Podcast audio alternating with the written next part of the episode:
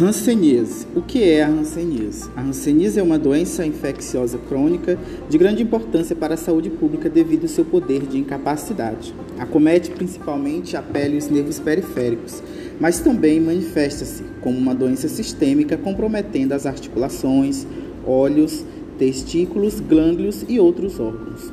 O ato, o ato potencial incapacitante da hanseníase está diretamente relacionado à capacidade de penetração do Mycobacterium leprae na célula nervosa e ao seu poder imunogênico.